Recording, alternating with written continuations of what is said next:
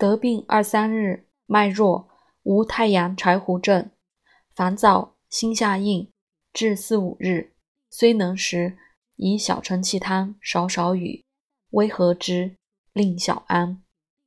至六日，与承气汤一升，若不大便，六七日，小便数少者，虽不能食，但出头硬，后必溏，未定成硬，攻之必溏。虚小便利，始定硬，乃可攻之。宜大承气汤。伤寒六七日，目中不了了，经不和，无表里症，大便难，身微热者，此为实也。即下之，宜大承气汤。阳明病发热汗多者，即下之，宜大承气汤。发汗不解，腹满痛者。即下之，宜大承气汤。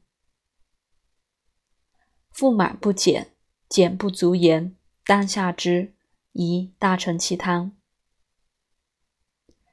阳明少阳合并，必下利，其脉不复者，为顺也；复者，失也。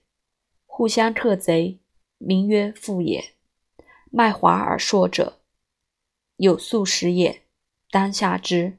宜大承气汤。